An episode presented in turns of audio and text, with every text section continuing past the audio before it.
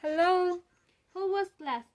Something went wrong for me. I did not understand what the teacher said in the present simple. Why?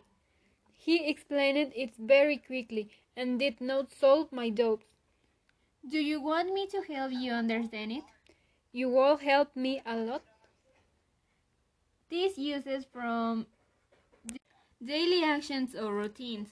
It has different rules. I will explain it you for affirmative sentences.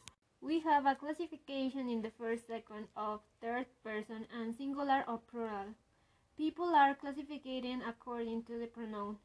With the first rule, we are going to apply at the least one s to a third person verb like she or he. The second rule is to add the ending es to the verbs when the verbs end in o, x, c, s, double s, s, h, c, h. For example, she goes to the park and we add this. The third rule is when we add is to certain verbs that end in y and next to it a consonant. We change the y and add is.